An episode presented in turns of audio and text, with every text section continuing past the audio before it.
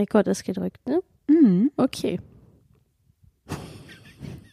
Du fängst an, oder? Ich weiß gar nicht. Ich hörte nur eine Sekunde ich Ja, nimm dir Zeit.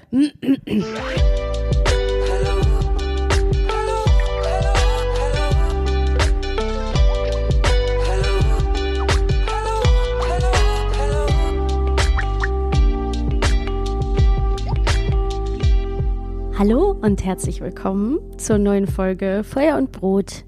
Es ist Mai. Es begrüßen euch Maxi und Alice. Hallo Alice. Hallo Maxi. Na, Na, wie geht's? ganz gut. Mir auch. Danke dich der Nachfrage. Und dir, ja, hätte ich sagen sollen. Ich, bei mir hat so nachgeheilt dieses gut, weil ich dachte, es geht eigentlich so. Und dann habe ich so einen inneren äh, Dialog mit mir selber noch gehabt. Deswegen habe ich versäumt, schnell genug die Frage zu fragen, wie es dir geht. Weil ich tatsächlich ja noch ein bisschen angeschlagen bin, weil ich gerade Corona hatte, haben ja einige mitbekommen. Mein heiseres Stimmchen habt ihr ja wahrscheinlich schon in einem Werbeclip hören können. Auch in der Ähm, Folge bei der Ankündigung. Ja. Ah ja, das meinte ich auch. Es ist ja gar kein Werbeclip gewesen, sondern diese Ankündigung. Und ich will auch das nur jetzt nochmal sagen, weil ich glaube, ich klinge immer noch ein bisschen nasal. Und das hoffen wir, dass sich das bald gibt. Aber Mhm. Hast du eine Kehlkopfentzündung noch? die kam dann danach, ja. Also ich hatte eigentlich erstmal ganz normal Corona und das ist bei mir auch total auf die Stimme gegangen. Ist ja auch interessant ist, weil bei dir ja zum Beispiel gar nicht. Nee. Ne? Du hattest ja zweimal Corona. Ja, wir haben auch schon mal aufgenommen, als ich Corona hatte. Ja, naja, das kann sein. Ich weiß es nicht mehr gerade ganz genau. Auf jeden Fall hat man es nicht gehört. Hat, man hat es bei dir nicht gehört, weil du hast eine stabile Stimme, stabiles äh, Halssystem. Und bei mir ist es natürlich sofort, ich war fünf Tage richtig heiser. Also ich bin immer noch dankbar, weil ich trotzdem natürlich einen milden Verlauf hatte und alles soweit gut ist. Aber ich erhole mich langsam. Es war jetzt ziemlich genau vor einem Monat, dass ich mich infiziert hatte und ich hatte dann danach eine Kehlkopf Kehlkopfentzündung oder auf jeden Fall auch noch einen kleinen Virus auf dem Hals und davon erhole ich mich jetzt langsam noch etwas. Deswegen bin ich auch noch ein bisschen äh, matschig in meinem Hirn. Aber egal, es wird schon werden. Corona, man hat zwar keinen Bock, weil man irgendwie denkt, das gibt's jetzt schon seit zwei Jahren, würde man schneller, also auch weil man geimpft ist natürlich oder weil du geimpft bist, weiß ich nicht, kann man natürlich denken, ach so, ja, das haben ja jetzt so viele gemacht, ich mache das auch mal kurz, aber Ja. das ist ja von Fall zu Fall ganz unterschiedlich und man hat es leider nicht in der Hand, wie schnell das weggeht, was das für Folgen hat und so weiter. Ja. Und es ist natürlich sehr ärgerlich, dass gerade bei dir als Sprecherin sich das so auf die Stimme gelegt hat. Ja. Aber es wird auch wieder vorbeigehen. Ich wünsche dir gute Besserung. Du Dankeschön. bist auf jeden Fall eingemuckelt in einer grünen Decke. Also ich kenne viele Leute, die mit der Stimme arbeiten, die dann bei sowas auch immer direkt die Stimme angegriffen haben. Es ist einfach für SängerInnen und SprecherInnen auch eine never-ending Story. Also es Ja. geht halt immer wieder auf dieses Organ, was man sehr viel benutzt und es ist normal, es wird, glaube ich, alles gut werden. Aber ja, genau wie du sagst, man hat es halt nicht in der Hand. Man stellt sich vor, ach, nach fünf Tagen bin ich dann wieder negativ und bei mir wird es sowieso ganz easy, weil ich es ja jetzt so lange nicht bekommen habe. Und so funktioniert es halt leider nicht. Ja, wie geht's dir? Mir geht's auch, also wie du ja auch merkst, äh, mir geht's gut. Ich bin gesundheitlich, bin ich äh, fit, aber ich bin auch sehr müde, weil ich gerade umgezogen bin. Mhm. Mir geht's ganz gut, würde ich sagen. Oder okay auf jeden Fall. Keine, keine Sonderbeschwerden in der Okay. Hinsicht. Genau. Aber schön, dass wir wieder zusammen aufnehmen können. Das finde ich auch richtig schön. Ich höre auch mit den Kopfhörern das gerade an und ich finde, also es tut uns nochmal leid für die Tonqualität beim letzten Mal, dass mein Mikro so geploppt hat und du leicht übersteuert warst. Ja. Jetzt sind wir wieder face to face und hoffentlich leicht, lässt sich das wieder besser kontrollieren, Ja, wie wir klingen. Und trotz angeschlagener Stimme, finde ich, klingst du sehr gut. danke, du hörst es über Kopfhörer. Du kannst es beurteilen. Ja. Das, da bin ich froh. Alles neu macht der Mai. Es ist jetzt Mai. Es ist, ja, was ist eigentlich passiert? Wir haben gerade schon gebruncht und haben auch dieses Symptom besprochen, dass man so das Gefühl hat, huch, wo ist denn das Jahr hin, was ja, Mhm. glaube ich, vielen Leuten im Mai so geht. Und es liegt nicht daran, das mussten wir auch feststellen, dass zu wenig passiert. Oder man sagt ja, die Zeit vergeht schneller, wenn man irgendwie nichts macht und so weiter. Deshalb soll man ganz viel irgendwie erleben, damit man die Zeit besser spürt. Aber es ist ja nicht so, als ob irgendwie nicht viel passiert, weder bei einem individuell noch, mhm. aber auch in der Welt. Und trotzdem, vielleicht gerade weil so viel passiert, hat man das Gefühl, hoch, jetzt vergeht die Zeit so schnell. Das ist, vielleicht ist das gerade so der Modus, zumindest mhm. bei uns, bei mir auf jeden Fall. Und ich war jetzt zum Beispiel letzte Woche beim Spotify Summit. Du konntest leider aufgrund deiner Kehlkopfentzündung nicht kommen, aber ich war das erstmal auf einem großen Event. Das sind auch alles so Dinge, die man ja in den letzten zwei Jahren noch nicht gemacht hat. Also mhm. diese großen Sachen, auch Konzerte oder so, das ja. findet ja jetzt alles wieder statt. Das haben wir lange nicht mehr gemacht. Das ist irgendwie auch krass. Ja, krass, also krass ist das einzige Wort, was mir gerade einfällt. Da setzen sich jetzt gerade ganz neue Gefühle frei, wenn man wieder in diese Situationen kommt. Und ich habe ja. auch immer, wenn ich dann nach Hause gehe, nach Dingen, die ich gemacht habe, sei es jetzt so was Großes wie ein Konzert oder auch nur mit ein paar Leuten irgendwo draußen sein, bin ich immer noch sehr aufgekratzt und aufgewühlt und habe sogar manchmal so ein bisschen Herzrasen. Es kann mit Corona zusammenhängen. Ich hatte es aber ja auch schon mal vor Corona. Mhm. Also es sind auf jeden Fall Dinge, die man so ein bisschen für sich beobachten kann. Vielleicht ja auch noch mal ein Thema für eine Folge auf längere Sicht, was man so an sozialen Symptomen merkt jetzt in dieser Umstellung. Und gleichzeitig haben wir Mai und in ein paar Monaten ist da wieder Herbst und mal gucken, wie es dann wieder wird. Also es ist ja, ja, ja, voll. Aber es ja. ist, man merkt irgendwie die Gesellschaft Gesellschaft verändert sich und man selber verändert sich auch mit der Wahrnehmung, weil wenn mhm. man sich irgendwie überlegt, es gab auch mal eine Zeit, wo man, weiß ich nicht, erkältet war und dann ist man irgendwie Wochenende später noch halb krank auf drei Partys gegangen. Und alle eingesteckt. Die ganze mhm. Wahrnehmung und die ganze Art, wie man sich da durchbewegt und ähm, auch die Wahrnehmung, dass diese ganzen Events auch sehr viel Verarbeitung äh, bedeuten, auf jeden Fall sehr viel höher. Liegt, geht vielleicht auch mit einem äh, älter werden einher? Ich weiß es nicht. Ich weiß es nicht, aber es ist auch, darüber wollen wir überhaupt gar nicht reden. Es, das ist eigentlich überhaupt nicht. Egal, wird alles wieder rausgeschnitten. Was wir in den letzten Wochen irgendwie besprochen hatten, war, dass uns aufgefallen ist, dass es irgendwie viele Serien und Stories und Podcasts darüber gibt, wie Leute betrügen, wie Leute extrem viel Geld machen und dann irgendwie eine geile Story haben und abgefeiert werden und dann ist es aber alles ein Scam. und, Scamming Stories. Genau, es gibt extrem viele Scammer Stories. Gab es wahrscheinlich irgendwie auch schon immer. Es gab immer eine Faszination mit BetrügerInnen, mit HochstaplerInnen.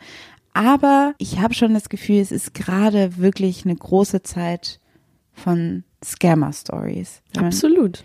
Und gerade auch in so einer nicht völlig ausgedacht, also jetzt nicht so Till Eulenspiegel mäßig oder so, sondern es sind ja echte Leute.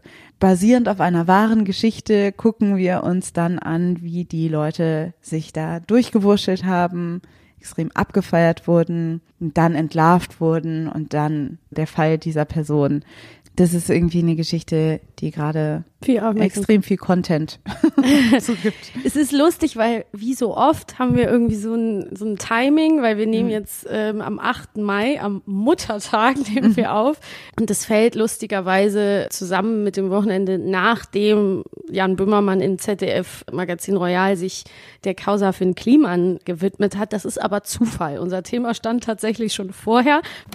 Finn Kliman und Tom Ilbruck produzieren ihre fairen Masken aus Europa in Bangladesch.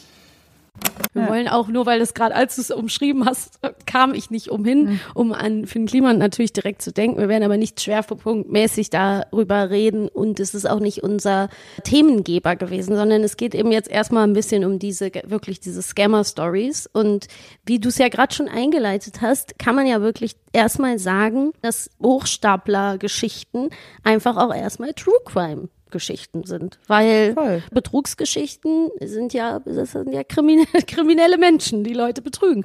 Dadurch ist es ein Untergenre von True Crime und mhm. mit diesem Thema natürlich irgendwie verwandt. Und es gibt ja eh eine große True Crime Obsession, über die wir ja auch schon mal vor ein paar Jahren eine Folge gemacht haben, wo wir jetzt natürlich auch wieder ein bisschen drauf gucken können. Und irgendwie ist es wahrscheinlich eine Zusammensetzung aus verschiedenen Dingen, aber interessant, dass erwachsene Menschen sich so gerne mit diesen Geschichten auseinandersetzen. Und wir wollen heute in diesem Gespräch versuchen, ein bisschen zu analysieren und zu gucken, was uns daran so fasziniert, was die Gründe dafür sein können, dass man das sich so gerne anguckt, was dahinter stecken kann und was vielleicht für gesellschaftliche Fragen und Themengebiete dahinter stecken können. Spoiler, es ist Capitalism. aber nein, es ist natürlich, aber ähm, nee, du hast es super eingeleitet und ich finde auch, Finn Kliman passt da wie die Faust aufs Auge und wir werden wahrscheinlich immer wieder auch da hinkommen, auch nochmal Parallelen bei diesem Fall zu finden. Ich kann dir jetzt schon sagen, den Podcast zu Finn Kliman, der ist jetzt wahrscheinlich schon in der Mache. Ein Buch mhm. wird auch noch schon geschrieben und wahrscheinlich werden Verfilmt gerade die mit Filme Lars Eidinger in der. Auf jeden Fall. Es ist schon alles in the making hier. Die ganzen Produktionsfirmen rödeln schon. Ich Lars sag, Eidinger als Maske. als Aldi-Tüte. Ja. Egal, never mind. Ja, es ist natürlich, damit spielen wir natürlich auf den Maskenscam, den Maskenbetrug an. Wir leiten das jetzt nicht ein, weil da gibt's wirklich jetzt genug Content zu. Guckt euch das an, wenn ihr es noch nicht mitbekommen habt, äh, mitbekommen haben solltet, weil ihr hinter einem Stein gelebt habt die letzten drei Tage. Hey, no shame, no shame. Es kann auch mal in einer anderen Bubble. Voll okay, voll okay. Ich mache nur Witze. Wir denken aber natürlich jetzt gerade auch unter anderem dann, weil gerade zum Beispiel die Netflix-Serie, die sich mit dem Fall Anna Delvey befasst, ähm, gerade vor zwei Monaten, glaube ich, rausgekommen ist und viel Aufmerksamkeit bekommen hat. Der Fall der Hochstaplerin Anna Sorokin, die unter dem Namen Anna Delvey sich in der New Yorker Rich High Society einen Namen gemacht hat und Geld erschlichen hat, unter dem Vorwand ein großes, so eine Art Soho-Haus, eine Art, wie würdest du das nennen? Ja, so ein Social Club. Social ein Club zu eröffnen. Social Club wollte sie eröffnen. Genau. Hat sich Geld erschlichen, ist eine Netflix-Serie. Es gibt The Dropout, kam jetzt raus auf Disney Plus. Die widmen sich Elizabeth Holmes, Gründerin des Startups Theranos, die eigentlich die medizinische Revolution bei Blutabnahme und Bluttests versprochen haben. Und das war auch alles ein Riesenscam. Was wäre, wenn man sein Blut zu Hause testen könnte? Und man bräuchte keine ganze Fiole, sondern nur einen Tropfen. Ich schmeiß mein Studium hin. Diese Maschine wird die Welt verändern. Es gibt We Crashed, ist glaube ich auf Apple Plus. Ähm, die gucken sich hier Adam Newman oder Neumann an, der äh, ehemalige CEO von WeWork. Das ist mit Jared Leto? Es gibt aber auch so Dokus, ganz viele so Netflix-Dokus, Fire Festival über Billy Garland, der dieses, also der das Fire Festival gegründet hat, auch ein Festival, was ganz viel versprochen hat und dann in einer Katastrophe geendet ist. Wolf of Wall Street, Jordan Belfort, Wirecard, heißt Jan Masalek von, ja, von Wirecard. Gibt es Podcasts, es werden f- äh, Serien dazu gedreht, keine Ahnung was, Dokus, der Tinder-Swindler. Bad Vegan passt auch ein bisschen zum Tindler-Swindler. Ja. Genau, Beltraki gab es auch eine Mhm. äh, Doku drüber über den Kunstfälscher, Hustlers, diese, dieser Kinofilm über Mit die Jennifer SexworkerInnen mit äh, Jennifer Lopez, wo die ihre Kunden abgezogen haben. Also man sieht, Mhm. the list goes on and on and on. Und das ist nur ein kleiner Ausschnitt. Ja. Klaas Relotius, Ein echter Tausend Fall. Zeilen Lüge, geht auch um einen Journalist, der Sachen gefälscht hat. Also wenn ein Betrug, eine Hochstaplerei auffliegt, der man so, okay, bald kommt der Film dazu, so irgendwie implizit. Total und fast halt auch ein bisschen zu schnell. Ne? Also ist meine persönliche Empfindung. Gebt der Sache doch ein bisschen Zeit, weil zum Beispiel im Fall Anna Delvey ist es ja wirklich so, jetzt gerade ist der Prozess ne? und gleichzeitig kommt dann die fiktive Serie schon raus. Kommen wir nachher nochmal so ein bisschen drauf zurück, weil das ja auch zu einer Ikonisierung oder Markenbildung der Person beitragen kann. Ne? Ja, So. und es ist einfach auch so interessant, um nochmal darauf zurückzukommen, dass du gesagt hast, es geht um True Crime. Was für eine Art Verbrechen ist es Mhm. ja? Es gibt irgendwie so Leute, die die Scammer abfeiern und Leute, die Mhm. die Scammer irgendwie verachten. Aber Scammer haben oft, gerade im Fall zum Beispiel von Anna Delvey, haben die dann ja auch was Ikonisches oder man amüsiert sich. Weil letztendlich, sag mal grob gesagt, ziehen sie Leuten ja das Geld aus der Tasche. Sind Trickbetrüger Mhm. Ja. wie Oceans 11 oder so. Ja. Ein großer Coup. Das Ja. sind ja Dinge, die wir irgendwie auch spannend oder witzig oder fast da so ein sowas angetriggert wird wie ein Lottogewinn oder sowas, wie man schnell reich wird mit einem guten Trick. Man muss sich nicht hocharbeiten, man kann auch äh, betrügen. Und gerade in einer Zeit, wo Kapitalismus, sag ich mal, im gefühlten Endstadium Mhm. ist, wo man das Gefühl hat, also jetzt ist wirklich alles wo sind die Regeln? Entfesselt, was ist, was entfesselter ist, was ist die Struktur hier? Ich verstehe gar nichts. Turbokapitalismus. Genau, dass Ja. das, glaube ich, da nochmal auf der einen Seite umso mehr passiert, aber auf der anderen Seite umso mehr, ja, so befriedigend ist, sich das anzugucken, wenn jemand das System hackt, Ja. was man eh so kacke findet. Ganz genau. Also du hast es äh, gut auf den Punkt gebracht und ja auch vorhin schon Till Eulenspiegel genannt. Ich würde das genau da so ein bisschen dranhängen, dass man sagt, viele dieser Betrügereien, die als so ikonisch empfunden werden oder als so lustig, wie so Schildbürgerstreiche oder des Kaisers neue Kleider, verarschen die Reichen. Und im Idealfall wie einem Robin Hood, der hat gestohlen und uns den Arm gegeben, dass man sagt, haha, das System ausgetrickst, jemand war street smart, jemand war cleverer als die anderen, jemand war schneller und hat da genommen, wo zu viel da ist oder wo die Leute bereit sind, unendlich viel Geld für Sachen auszugeben und hat das System überlistet und hat denen sozusagen ein Schnippchen geschlagen. Ne? Also es gab zum Beispiel auch diesen Fälscherfall, da gibt es auch einen Podcast, ich müsste den Namen nachgucken, ich glaube Felix Voss, aber nage mich nicht fest, der so äh, Weine gefälscht hat, ne? Und dann so Weinetiketten in großem Stil und dann an reiche Leute halt diesen Wein verkauft hatte, wo man so ein bisschen sagen kann, so ja, wenn jemand halt bereit ist, dann irgendwie tausende Dollar von, für einen Wein auszugeben, ja, ist es jetzt so schlimm, ne? Natürlich Ja. werden dann Leute sagen, ja, ist schlimm, weil letztendlich ist es natürlich, ein- es ist, es ist kriminell, den Leuten irgendwie was, was zu verkaufen oder, oder dem was aufzuschwatzen, wie dem armen Kaiser zu sagen, du hast ganz schöne Kleider an und am Ende stand er nackt auf der Bühne. Letztendlich ist das eine gute Metapher dafür bei Kaisers neue Kleider. Aber gleichzeitig ist es natürlich was, was die Leute irgendwie amüsiert und eben auch so eine Art von Ausweg aufzeigt. Ne? Also so, ah, es gibt Leute, die so clever sind, die das schaffen und das ist lustig und das amüsiert uns. Was natürlich nicht außer Acht gelassen werden darf, ist, dass Dinge zum Beispiel wie jetzt der Fall Elizabeth Holmes, sie hat ja sozusagen in hohem Stil im gesundheitlichen Sektor, im medizinischen Sektor betrogen, dass das natürlich ganz anders wahrgenommen wird und auch anders rezipiert wird, was man ja jetzt auch sieht an zum Beispiel am Fall Finn Kliman, wo es um Masken geht, ne? also ganz direkt um gesundheitliche Folgen für Menschen. Ja, also ich glaube, man kann das mal so zusammenfassen, dass es so zwei Arten von Scammer-Stories Mhm. gibt. Einmal so der Robin Hood-Scammer, dass man sich an den Reichen bedient, wie es zum Beispiel in dem Film Hustlers oder so gezeigt wird. Ich habe den Film nicht gesehen. Ich auch nicht. Wie bei Anna Delvey denkt Mhm. man auch, ah, sie hat irgendwie den reichen Leuten irgendwie was vorgemacht und so weiter.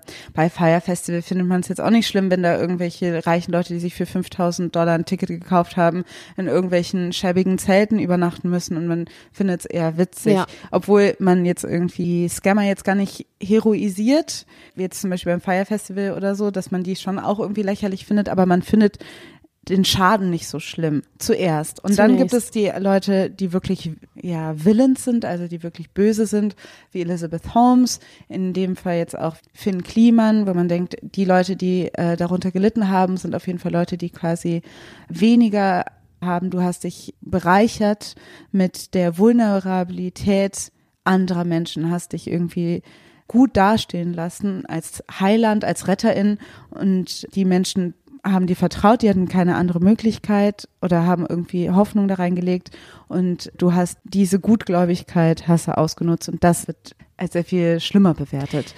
Jetzt ist es Das als nur noch mal als Paraphrasierung von dem, was du gesagt hast und weil ich da nur vorsichtig war, ja noch keine ähm, sozusagen Sicherheiten bestehen. Du hast jetzt gesagt, die, die wirklich böse sind. Also du meinst in der Wahrnehmung als In der Wahr- böser wahrgenommen werden, ne? Weil das klingt jetzt so, als wolltest du sagen, die, die wirklich böse sind, Nein, nein, die ich die böse sind- finde, weil- sondern genau. Also die quasi so, wie die Erzählung geht. Ich Genau. mache jetzt hier so nur Erzählungsanalyse Ja, sozusagen, das Charakter, wollte wie ich nur das so in der, äh, in der Gesellschaft wahrgenommen wird.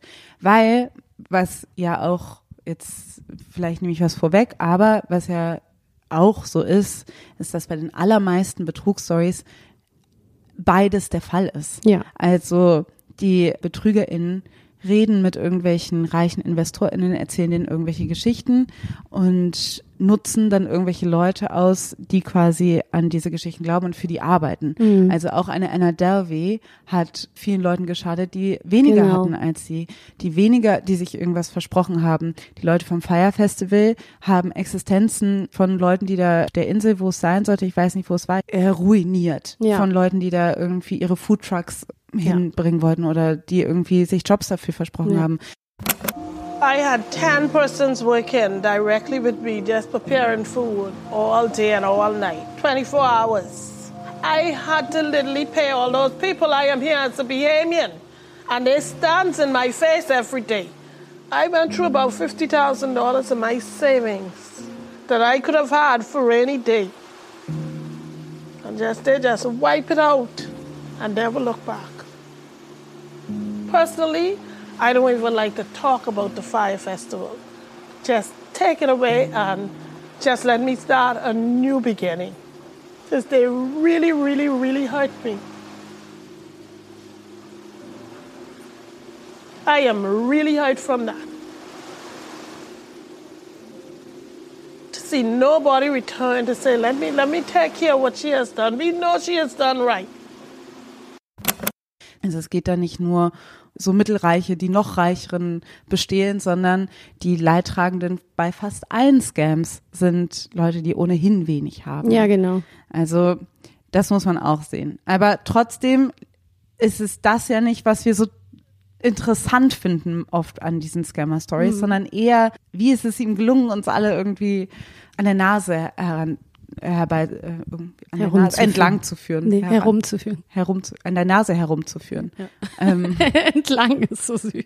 an der Nase entlang zu führen? An der Nase entlang wäre so an einer Nase vorbei. Sehr schön. Dass ich sehe, hab so, ich hab nur so bildlich gedacht, eine riesige Nase aus Stein, an der man entlang geht. Deswegen musste ich gerade lachen. nein, nein, aber ja, ich habe wieder irgendwie Probleme mit Prädikat- Alles gut. Ähm, ja, das ist einfach nur, mir war es gerade einfach nur wichtig, nochmal eine zu, klar zu machen, dass es eine Erzählungsanalyse ist und keine Meinung von dir, weil sonst wird es wieder aus dem Zusammenhang gerissen und ich will auch nicht sagen, das muss ich auch nochmal an dieser Stelle sagen, dass diese Leute alle auf einem gleichen Level agieren. Ne? Das sind jetzt viele, viele Beispiele, die sehr differenziert betrachtet werden können. Alles vereinzelt reicht ja für mehrteilige Serien. Also insofern ist es ja klar, dass wir das jetzt so, so ein bisschen als Überriss nutzen, um etwas zu umreißen sozusagen. Und genau, die Frage ist, was steckt dahinter? Was können Gründe dafür sein, dass uns das so fasziniert? Ich glaube, verschiedene Aspekte. Eins ist mit Sicherheit, dass man es einfach unterhaltsam findet zum Teil, ne? also weil es ist spannend. Es ist natürlich mittlerweile immer schon ein Stück weit spannender, wenn man nicht nur reine Fiktion hat, sondern wenn sich Fiktion natürlich mit einem realen Event irgendwie vermischt. Also wenn man jetzt zum Beispiel die Netflix-Serie über Anna Delvey nimmt, muss man ja sagen, Natürlich ist das auch geschrieben. Ne? Es ist ja keine Doku, genauso wenig wie der Fall Elizabeth Holmes in der Serie The Dropout. Ich möchte an der Stelle auch noch mal ganz kurz sagen, dass es einen unglaublich guten Podcast dazu gibt von Auf dem dem Journalisten, basiert, ja. auf dem der Serie basiert. Der heißt auch The Dropout von dem äh, Journalisten, der auch damals einen Artikel geschrieben hat, wo sie aufgedeckt wurde, sozusagen der Fall. Guckt euch das, wenn ihr euch damit noch nicht beschäftigt habt. John Carrack heißt der ähm, Journalist. Das ist ein super Podcast, super spannend und der Fall ist der Wahnsinn. Also Elizabeth Holmes war auch auf allen möglichen Magazinen, Forbes, Times und so weiter, war sie auf der Titelseite und war Youngest Female Billionaire. Also ich komme auf einen Punkt, dass es auch eine, eine Story war, die Leute halt unheimlich gerne glauben Glauben wollten. wollten. Und das ist ein, glaube ich, ein Riesenfaktor, dass man nicht verachten darf. Also die Faszination besteht am Ende darin, dass wir sowas gerne gucken, auch weil wir die Leute auch fallen sehen und sich auch ein Stück weit Schadenfreude mit reinmischt oder eine Genugtuung, dass diese Leute, die sozusagen die kapitalistische Ordnung durcheinander gebracht haben, dass die wieder zur Vernunft gebracht werden. Genau, Sozusagen. weil das ist ja das Interessante. Es gibt ja irgendwie, sag ich mal, für Leute, die an das System glauben und für Leute, die irgendwie, also für Kapitalismus kritische Personen genauso wie für Leute, die Kapitalismus irgendwie treu sind, sag Geil ich mal, finden. sind Scammer-Stories ja interessant, Ja. weil wie du hast es gerade gesagt, weil man auf der einen Seite denkt, die einen Seiten können denken, uh, dieser Mensch hat das System gehackt und hat sich das genommen, was ohnehin schon ungerecht ist. Und die anderen freuen sich darüber, dass diese Leute entlarvt worden sind, dass die Systeme funktionieren, die Ordnung funktioniert und dass die wieder aus dem Verkehr gezogen werden. Die Anna Davi-Serie Inventing Anna basiert ja auch auf einem äh, journalistischen Artikel von New Yorker und die Journalistin spielt auch eine große Rolle da. Finde ich nämlich auch als Journalisten interessant. Es Sind in diesen Scammer-Stories dann immer die JournalistInnen, Ja. quasi so die Heldinnen, die dann quasi Die Investigativen. die dann so denen auf der Spur sind. Aber äh, was ich noch mal kurz zu Anna Delvey sagen Mhm. möchte oder dass, dass man das so gerne glauben möchte oder Elizabeth Holmes, dass man das so gerne glauben möchte. Was ja auch interessant ist, ist vielleicht der Unterschied zwischen Scammerinnen und Mhm. Scammern.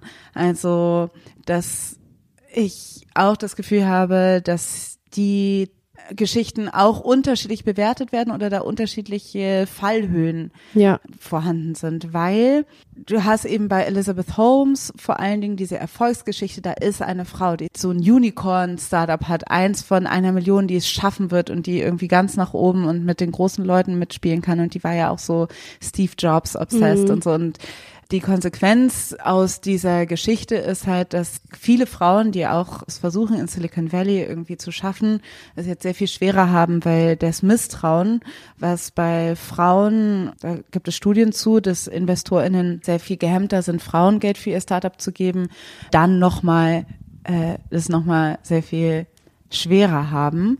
Das heißt, das, was gerade wenn es bei Frauen, aber bei jeglichen marginalisierten Gruppen der Fall ist, dass sich da jemand als Scammer rausstellt, ist dann auf alle aus dieser Gruppe übertragen wird und dann sagt man so, also wenn ein weißer Mann betrügt, dann denkt man so, ja, also ja, das hat ja keine egal. Konsequenzen für irgendeinen anderen Typen. Genau.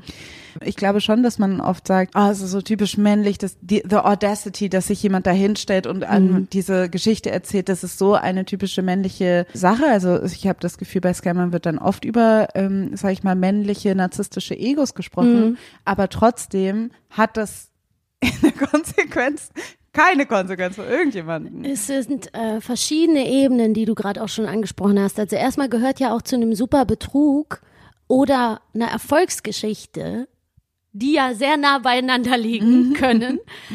Selbst so riesen Confidence, also riesen Selbstbewusstsein, sich selbst verkaufen können, perfekt auftreten können, Qualitäten wie Charisma und sich perfekt mm, sozusagen perfekt verkaufen und auch natürlich eine Silicon Valley Mentalität passt zu dem Fall Elizabeth Holmes und zu vielen anderen fake it till you make it. Also so du, du kannst auch ein bisschen aufschneiden, du kannst übertreiben. Natürlich kann ich dir das liefern bis übermorgen. Natürlich mache ich das auf der Größe bis übermorgen. Schon gestern und es wird ja auch ein Stück weit verlangt und es wird bewundert und bei Männern ja auch dann irgendwie als genial ähm, wahrgenommen und auch geglaubt und auch eher verziehen, glaube ich, wenn da eine gewisse Übertreibung stattfindet, weil es ja auch als männlich gilt und als stark und als dazugehörig, um ein geiles Business ans Laufen zu bringen. Voll. Und bei einer Elizabeth Holmes, sie hatte diese Idee und das Ding ist aber, sie, sie war super jung. Ich glaube, mit 19 hat sie die, den Plan angefangen und dann ging das los und unter 30 war sie dann Youngest Female Billionaire und hat wahnsinnig viele Investoren ins Boot geholt. Aber das Interessante ist, dass sie einfach diese Idee hatte und diese Story und genau wie du sagst, die Leute wollten das so gerne glauben, dass diese Frau diese Innovation bringt und dass das stimmt. Und genau wie du sagst, am Ende schadet der Fall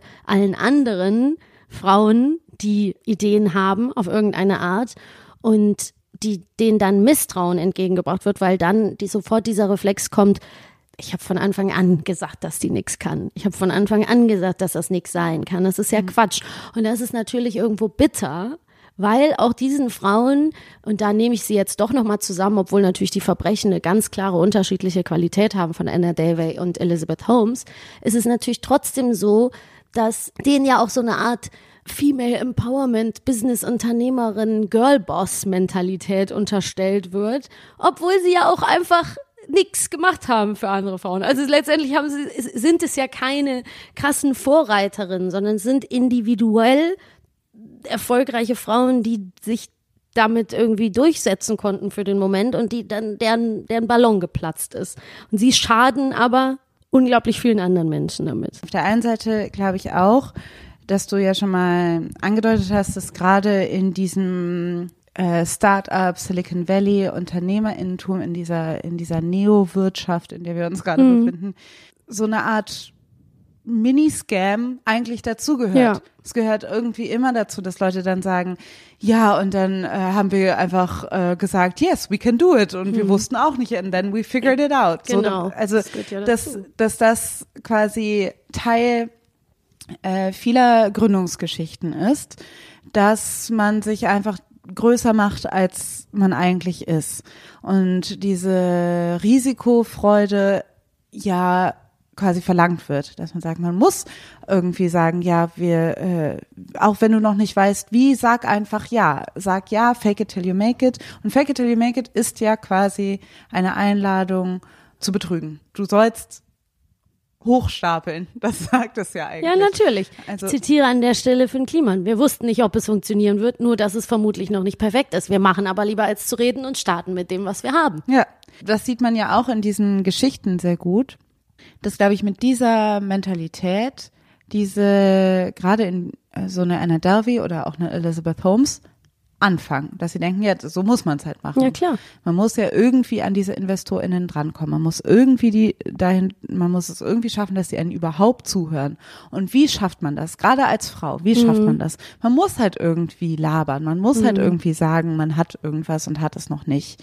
Und das heißt, die Geschichte war ja eigentlich, man faked es, aber ab einem gewissen Punkt ist es dann auch ein bisschen egal, wie man da das hingeschafft hat, weil man einmal die großen Investoren hat, wenn einmal das Geschäft anfängt zu laufen, dann fragt auch kein Ja, dann Mensch klappt's mehr. auch. Und dann haben wir es irgendwie geschafft. Und bei Elizabeth Holmes war es zum Beispiel so, diese Maschine, diese One-Drop-Maschine hat nicht funktioniert, aber sie hat immer gedacht, ab einem gewissen Punkt funktioniert's. Aber wir müssen jetzt die Investoren noch weiter reinholen. Und dann machen wir immer weiter, bis sich das wieder ausgleicht, bis dieses das Ding wieder funktioniert. Bei Anna Delvey war es auch so. Wir, ich hole die InvestorInnen einfach rein, bis ich dann diesen Social Club tatsächlich aufmachen konnte und dann kann ich das Geld dir wieder zurückzahlen und dann ist das alles wieder okay. Sie überspannen quasi einen Bogen von einem System, was das aber eigentlich verlangt. Die Geschichte ist so wichtig und in dem Moment machen sie sich halt eigentlich eine Geschichte eben zu eigen. Es ist ja auch so, eine Anna Darby oder eine Elizabeth Holmes haben es schwerer als Frauen, da irgendwie reinzukommen. Und genau diese Geschichte gehört dann zu ihrem Narrativ Ja. dass sie sich abfeiern lassen oder auch zu dem, was sie selbst über sich erzählen, was sie wahrscheinlich auch selber denken, dass es eine Art von Feminismus ist. Ja. We'll talk about glass ceilings. I always say that um, next to every glass ceiling, there's an iron lady. They um, do what it takes to break the glass ceiling. Und wenn das bedeutet, dass man betrügen muss und dass man irgendwie Leute abziehen muss, dann ist es egal, weil Hauptsache, man kommt da durch dieses Glass Ceiling. Das ist so ein bisschen, sage ich mal, eine idealisierte äh, Version, die sich gerne auch diese BetrügerInnen selber erzählen, dass sie irgendwie, dass da irgendwo eine feministische Agenda Ja. und dass es ja eigentlich etwas Feministisches ist, was sie vorhatten, aber letztendlich sind es oft eben vulnerable Gruppen, die am meisten leiden unter diesen Scams. Und was ich halt auch interessant finde, das Patriarchat ist ja ein Scam sozusagen. Es hat uns quasi schon in eine benachteiligte Position gebracht. Es hat uns ganz viele Lügen erzählt darüber, was Frauen äh, nicht können und so weiter. Und letztendlich, sagen wir mal, die Gesellschaft, in der wir leben, ist quasi schon längst ein, ein Scam, worunter wir leiden. Und deshalb haben so Geschichten wie jetzt zum Beispiel Anna Delvey noch mehr, weil bei Elizabeth Holmes eben hat sie tatsächlich mit Leben gespielt, aber bei Anna Delvey eben kann schnell so was Ikonisches dabei rauskommen, dass man denkt, ja, das Patriarchat ist ein Scam und sie wollte sich quasi so eine Rache-Story quasi an dem Patriarchat, dass man irgendwie denkt, ja, und dann scamme ich mir das halt wieder zurück. Ihr habt mein Geld quasi erbeutet und jetzt erbeute ich mir meinen Reichtum.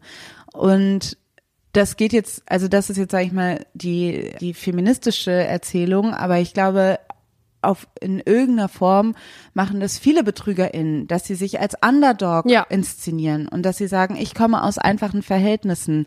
Ich wurde in der Schule haben Leute immer gesagt, ich bin Ich so nie und so. schaffen.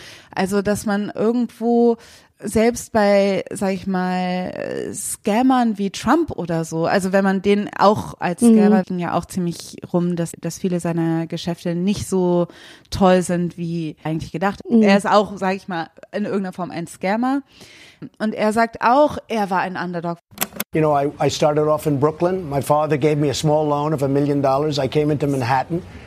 Egal wie groß diese Summe ist oder wie gut Mhm. die Startbedingungen, weil auch eine Elizabeth Holmes kommt aus sehr gutem Hause zum Mhm. Beispiel, äh, ist die Erzählung von den Scammern selber oft, Ich komme von ganz unten. genau, alle sind gegen mich, aber ich ich kämpfe mich hier durch. Hustler, sozusagen. Hustle Culture. Spricht ja auch dafür, ich meine, das ist jetzt fiktiv gezeichnet bei Netflix, aber bei Anna Delvey ist es ja auch immer wieder, dass sie sozusagen sagt, I'm a woman in business, ich hab's so schwer. It was a business dinner. He wouldn't have his hand on my ass if I were a man, but because I'm a woman, they all think they can give you a crappy deal and get a blowjob on the side. That is entitlement. Yeah, it's a fucking boys' playground. Und ähm, dass man so wirklich merkt, das ist irgendwie das Narrativ, was sie für sich in Anspruch nimmt und es stimmt zu einem Punkt, aber gleichzeitig hat sie in ihrem ganzen Tun ja auch vielen Frauen geschadet und vielen anderen Leuten, die gar nicht so viel Geld hatten. Unter anderem, also es ist natürlich so, dass am Ende immer die Frage steht, gibt es im Falschen was Richtiges? Also gibt es in, gibt es einen Betrug, der niemandem schadet oder nimmt er am Ende nicht immer irgendwo was weg? Weil genau wie bei dem Beispiel Fire Festival, das war so lustig, diese Doku. Ich habe die so genossen, ja, mit Ja Rule und man denkt so, oh, und diese ganzen Influencer und wie blöd ist das? Und mhm. jetzt geben die so viel Geld dafür aus und dann stehen die da und haben irgendwie so ein äh, scheiß Sandwich und ein hässliches Camping und man lacht sich kaputt, ja. Aber am Ende ist es natürlich ganz, ganz traurig, dass da einfach ArbeiterInnen und Leute auf der Insel stehen, die sich davon finanziell nie wieder erholt haben oder ne, dann äh, trifft es wieder ganz, ganz Schwache und das ist halt total beschissen.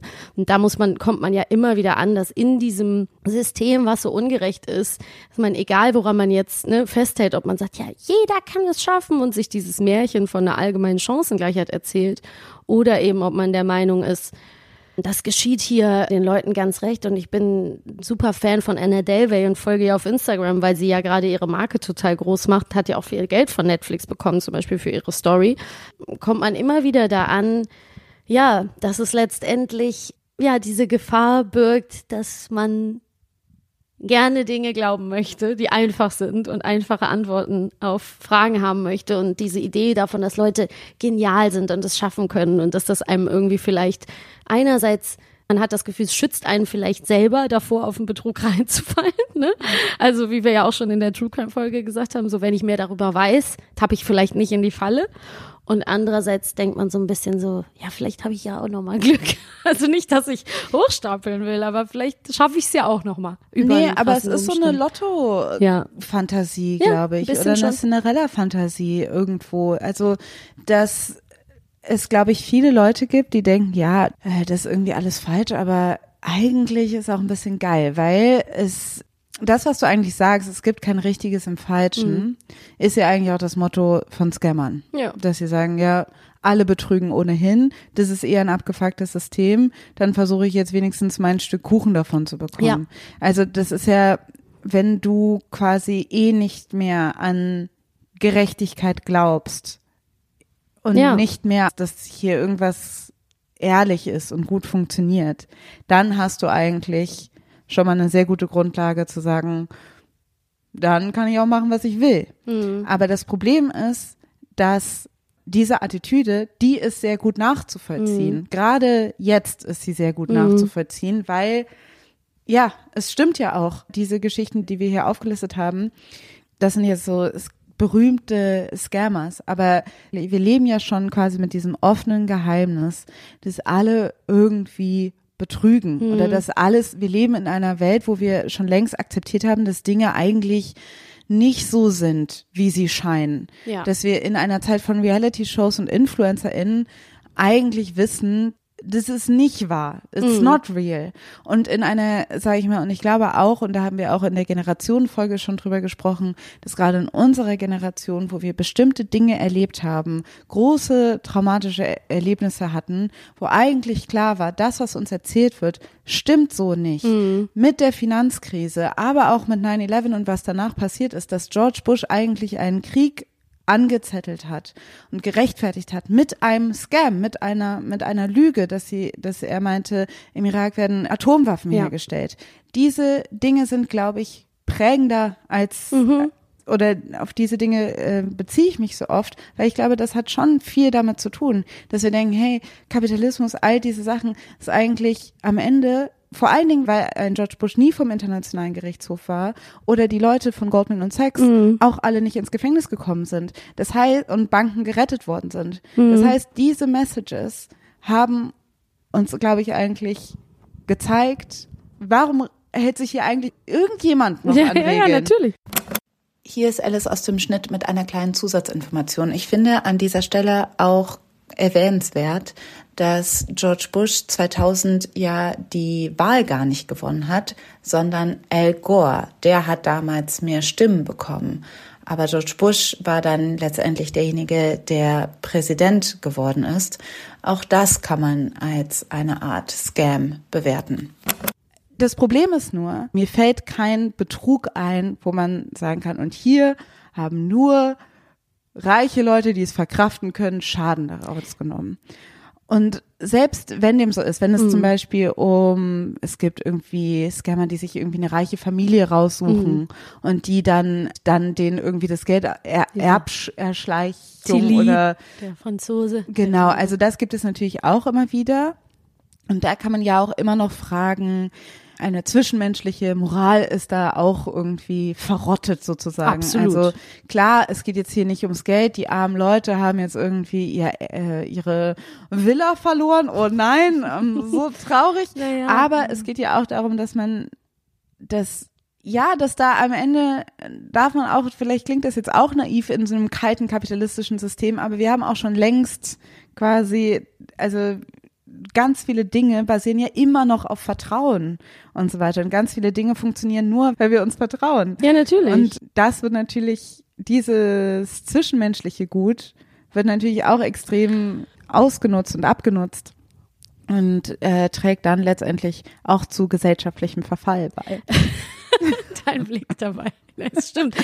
ähm, ja, und man kann natürlich moralisch das bewerten, auch eine arme Familie, die dann da, ne, die, ich nehme jetzt dieses Beispiel Tilly, ähm, der französische Hochstapler, der da diese Familie so manipuliert hat, wenn man jetzt mal unabhängig von dem finanziellen Schaden geht, ist es natürlich auch schrecklich, wenn Leute psychisch krank werden, Angst haben und man wünscht denen ja auch, also auf einer moralischen Ebene ja auch nichts Schlechtes im Individuellen. Und was ich vorhin damit meinte, auch mit diesem, es gibt nichts Richtiges im Falschen, damit habe ich vor allen Dingen auch noch gemeint, also es gibt auch keinen richtigen Konsum im Falschen.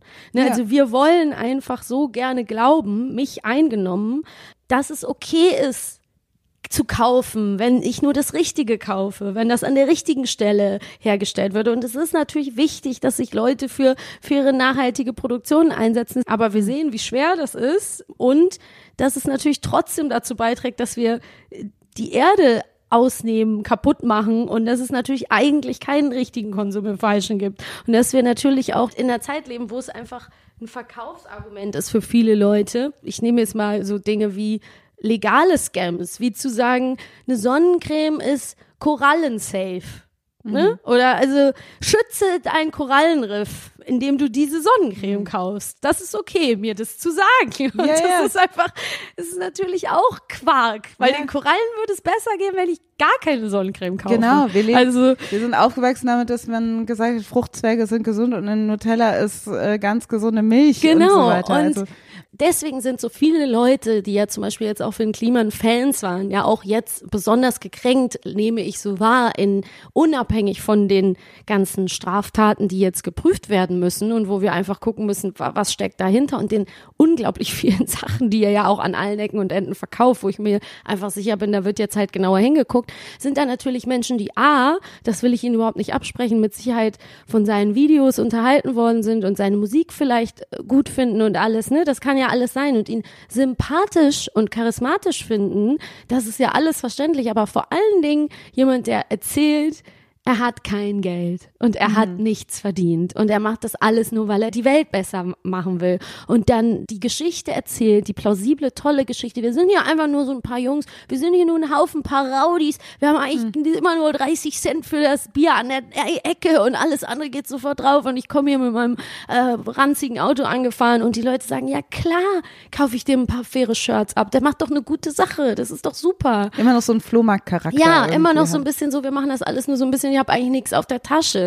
Und dass man natürlich, wenn man wirklich hinguckt und man möchte es nicht wahrhaben, aber natürlich sieht, dass er natürlich schon lange sehr, sehr viel Geld verdient. Natürlich. Und dass er natürlich auch zum Beispiel das Klimansland hat er ja auch gekauft und das gehört ihm. Das ist ja auch nicht geme gemeinnützig, sondern er ist ja Chef von verschiedenen Firmen und er darf ja auch Geld verdienen, wenn er guten Content macht. Das will ich überhaupt nicht sagen. Aber es ist natürlich auch die Frage, der hat ja riesen Shops und verkauft Lampen und Pflanzen und Klamotten in großem Stil und der größte Maskenhersteller Europas wirst du auch nicht mal eben, wenn du ganz, wenn faire Produktion so easy wäre, dann würden nicht Le- Leute an anderen Ecken immer wieder sagen, wie schwer es ist, diese ganzen Verkaufsketten und Orte und so weiter, diese ganzen Sachen richtig aufzudröseln und richtig umzusetzen. Und Leute, die, denen das wirklich richtig wichtig ist, die sagen die ganze Zeit, dass es nicht einfach ist und dass es noch nicht perfekt ist. Also Ja. warum ist an der anderen Ecke jemand da, ne, der Genau. das so einfach alles perfekt macht? Das will ich nur noch mal Ja, aber wir, also am Ende, wenn solche Scams aufgedeckt werden, denkt man ja auch so, ja, hä,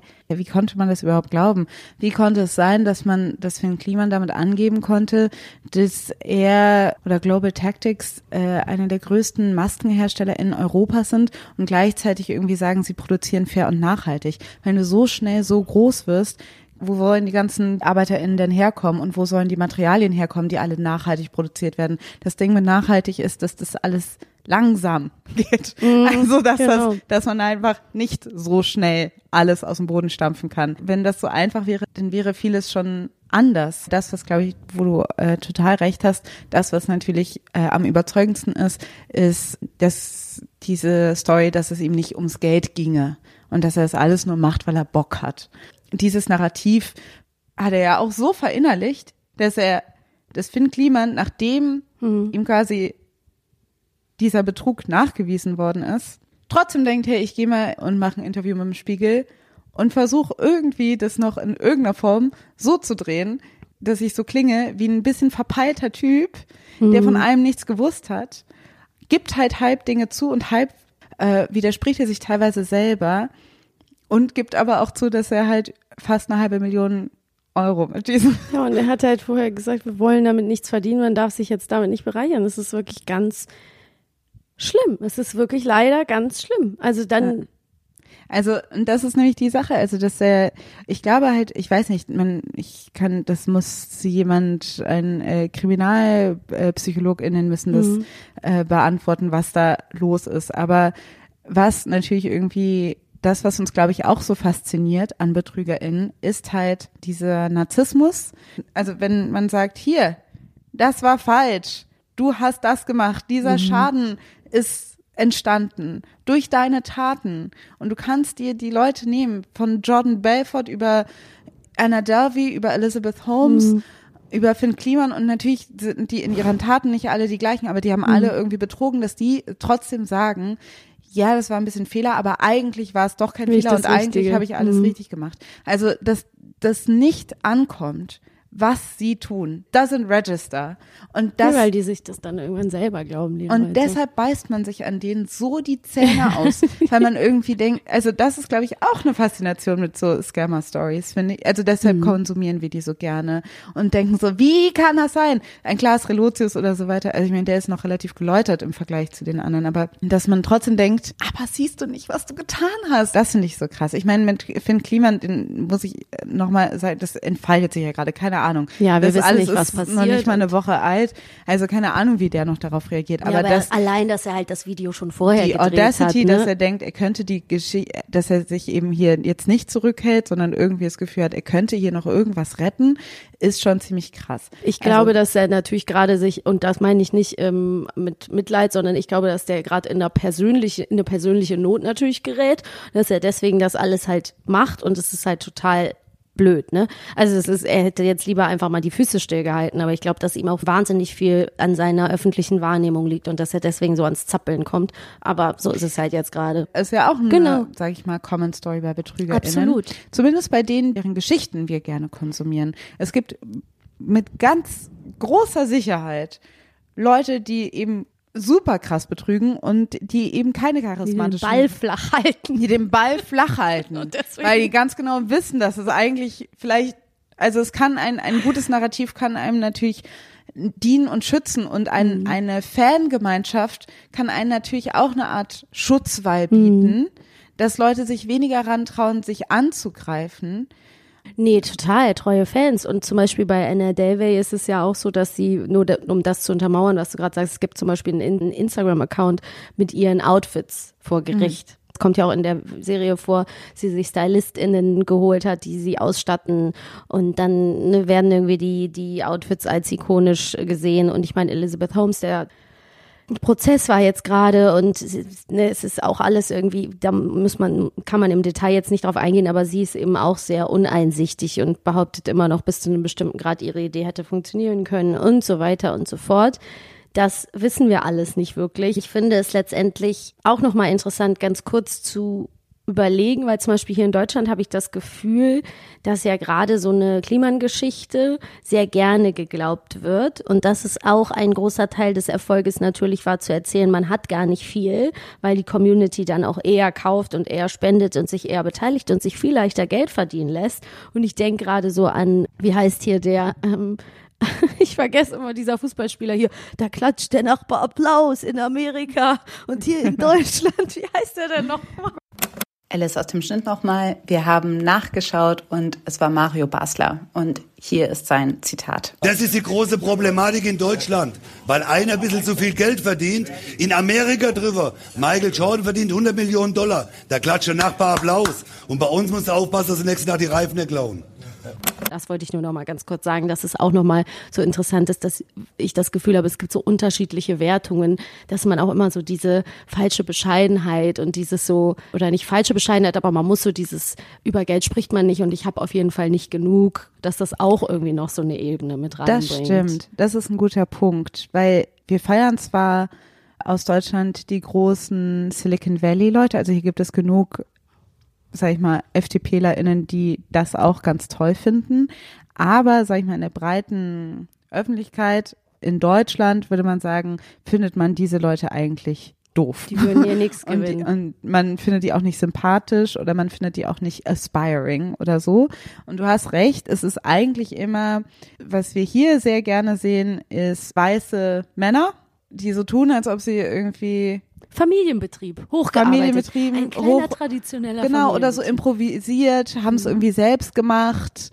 Und genau, dass so eine gewisse Bescheidenheit bei dem Ganzen eine totale äh, hier total zieht und Leute das total toll finden. Sich die Hände, keine Angst, sich die Hände schmutzig zu machen. Er hat selber noch mit angepackt. Genau, könnte ein Nachbar sein. Und das hat Finn Kliman total verstanden. Ein mhm. bisschen würde ich auch sagen, ist es auch die Erfolgsgeschichte von Klaas Relotius gewesen, auch wenn der mhm. natürlich jetzt kein crafty ähm, Typ war, aber das, was ihn so erfolgreich gemacht hat, warum er jahrelang Reportagen veröffentlichen konnte, ohne dass sie ordentlich gefact-checkt worden mhm. sind und da Lügen verbreiten durfte, und dafür auch noch ausgezeichnet wurde mit den renommiertesten äh, JournalistInnenpreisen, die es hier gibt im Land, ist, weil es heißt, ach, der Klaas, der ist so lieb, der mhm. ist auch so mhm. bescheiden, der ist irgendwie so ein stiller Typ, der mhm. irgendwie so nett ist und, und ich glaube deshalb ähm, erwähnt Juan Moreno, der Typ, der ähm, der Journalist, der Typ,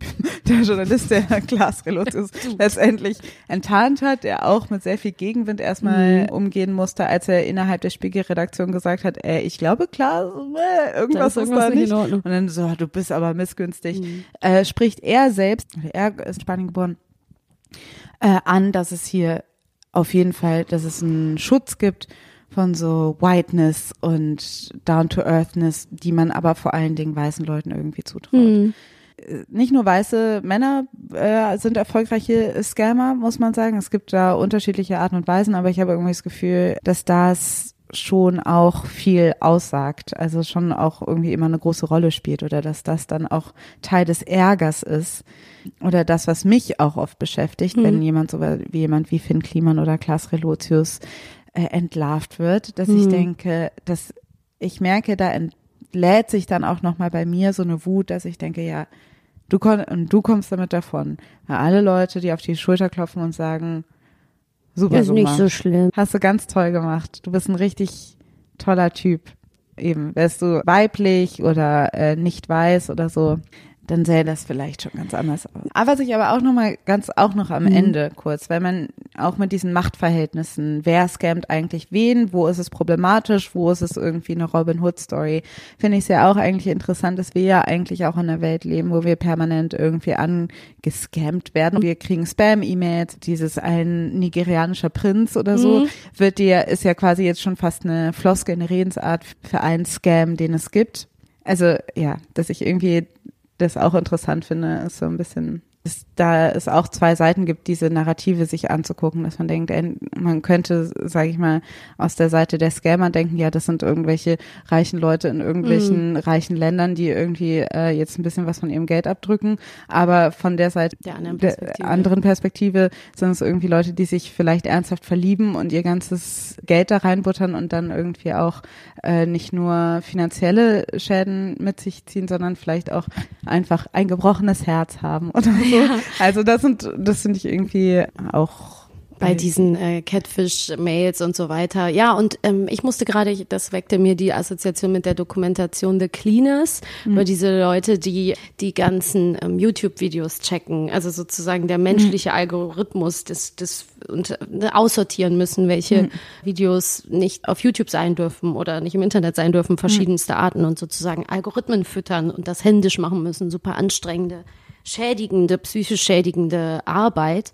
Und da sehe ich gerade einfach nur Menschen vor mir, die sozusagen an Computern sitzen und diese Arbeit machen für wenig ähm, Cents sozusagen die Stunde und sich dabei irgendwie schädigen. Und gleichzeitig sehe ich dann Leute, die da sitzen in einer Art Callcenter und diese Mails verschicken, weil sie, ne, wahrscheinlich werden sie da auch irgendwie, wird es da Systeme geben, Ja. die natürlich Betrugssysteme sind in der digitalen, globalisierten Welt. Und ich kann auf jeden Fall am Ende auch nochmal sagen, das hattest du ja auch schon in die Vorbereitung reingeschrieben und jetzt passt es irgendwie ganz gut am Ende, dass es ja gerade wirklich eine Zeit ist, habe ich ja auch schon mal auf Instagram erzählt, aber ähm, hör das auch von allen Ecken und Enden, wo diese ganzen Betrugsversuche per Mail, per Spam oder Scam-Mails, aber auch am Telefon, per WhatsApp oder äh, per Anruf, wo die ja so massiv zugenommen haben, also wo ich auch nur nochmal sagen kann, wenn wir diese Folge gleich beenden, dass ihr alle schön auf euch aufpasst. Also mir ist es zum Beispiel letztens passiert, dass ich einen Anruf bekommen habe, wo wirklich war so, this is a call from Interpol.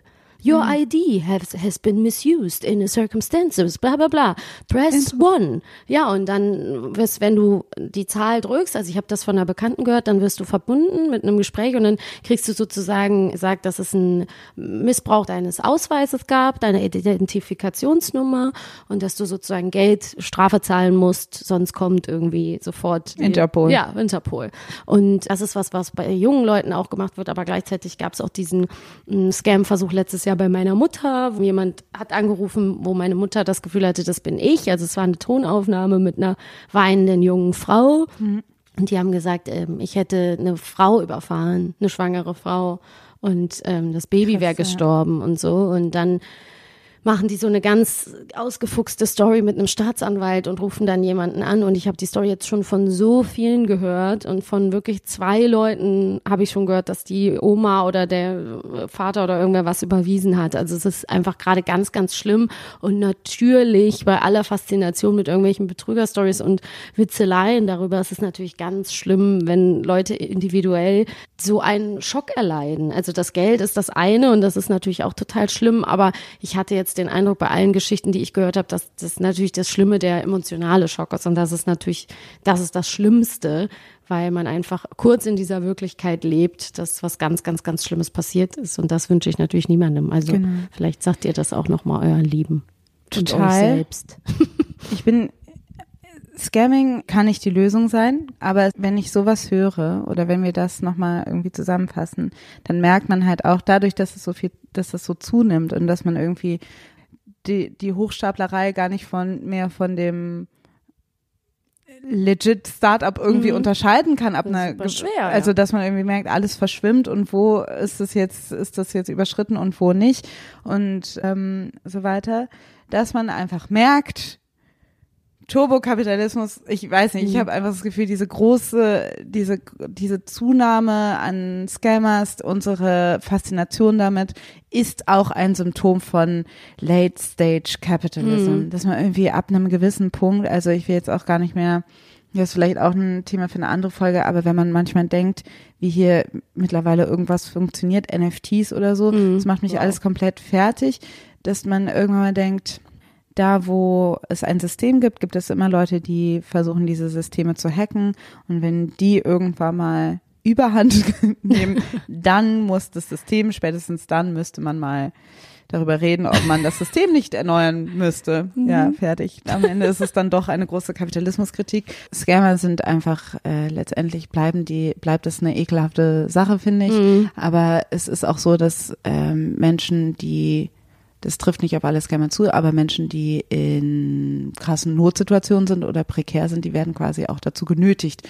quasi zu scammen, weil, also wenn du dich aus einer Armut, also Ja, und Dreistigkeit, das System belohnt Dreistigkeit dann auch. Also aus, das eine passiert aus einer Not heraus, das andere vielleicht einfach nur aus einer Gier und im Endeffekt kannst du es nicht unterscheiden, weil das System das dann manchmal belohnt und man Ja. einfach so denkt, ja, was, in, wo, wo stehe ich hier jetzt eigentlich an diesem großen Spielautomat, der das Leben ist? Sehr schön. Das ist eine Frage, mit der wir euch jetzt entlassen. Wo seid ihr in diesem riesigen Casino Gold Life. und wie kommen wir hier wieder raus? Naja, diese Frage werden wir heute nicht mehr beantworten. Ich denke, wir werden an verschiedene Aspekte bestimmt nochmal anknüpfen. Wir haben ja auch heute schon wieder Bezug auf alte Folgen genommen. Wir hoffen, ihr konntet ein bisschen was mitnehmen aus dieser Folge. Yes. Und ja, dann sage ich hiermit einfach. Und bleibt ehrlich. Oder auch nicht. Ist mir egal. Nein, aber don't scam. Oder auch doch. Siehst du, man ist halt so ambivalent, was Scam angeht.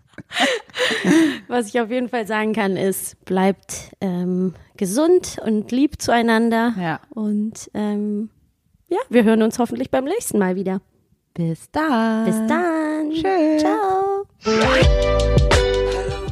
Das war Feuer und Brot.